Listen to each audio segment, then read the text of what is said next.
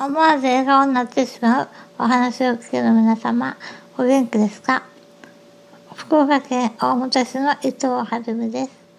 今回のテーマは、梅雨でジメジメしているのに、心は晴れ晴れしたお話です。ある雨がか続く梅雨の日のことです。外にも行けず、頭も痛く、憂鬱な気持ちになり、ぼーっと雨を眺めていました。その時ふと神様のことを考えていました。すると体が温かくなり、賛美の歌詞がどんどん頭の中に入ってくるんです。私はすぐに携帯に言葉をメモしました。それからジメジメした梅雨から心が解放され、本当に不思議なくらい次から次へと賛美の歌詞が流れてきました。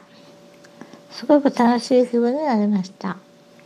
気づくと、その時は2曲ほど出来上がりました。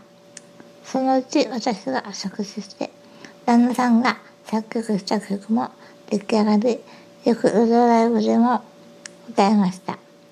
大牟も梅雨に入りましたが、雨にも負けず、風にも負けずに、これからも歌っていきます。そういえば、この前、雨の中、ドライブしていたら、頑張ってね、とお越しをくださいました。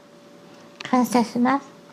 今回は、梅雨でジメジメしているのに、心は晴れ晴れとした話でした。